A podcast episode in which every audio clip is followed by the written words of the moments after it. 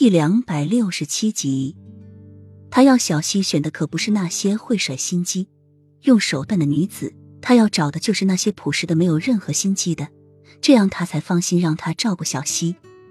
虽说给小溪找暖床的宫女确实有点早了，但这是宫中的规矩，不可违背。这是每个皇子必经的事。嬷嬷下去，又重新挑选了一批，这一批明显没有先前的那一批的耀眼。长相也相对平庸了点，洛英让他们都摊开手，有的手光鲜嫩滑，有的则粗糙干涩，还有的则附上了薄薄的茧。洛英当即就挑了几个手指粗糙、布满薄茧，看上去比较老实的女子。樱花夫人，奴婢想知道为什么不选奴婢做女官？一个女子抬起头，清冷的容颜竟和浅绿有几丝相似，但是那双眸中却是一片焦急。似乎在期盼着什么，大胆还不退下！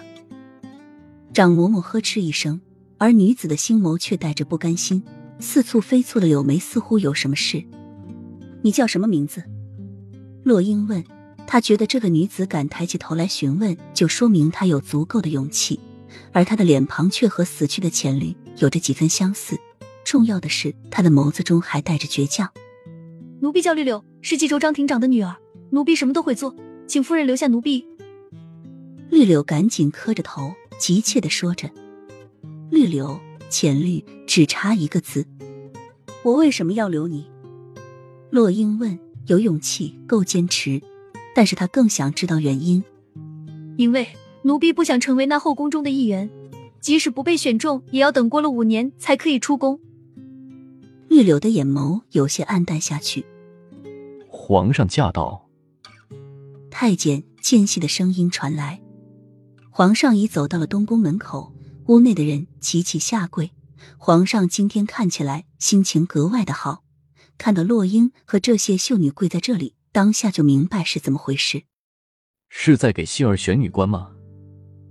齐盛瑞抿着嘴，似乎给儿子选女官比自己选妃子还要关心。是洛英低头回话：“哪几个？”抬起头来，让朕看看。齐盛瑞吩咐。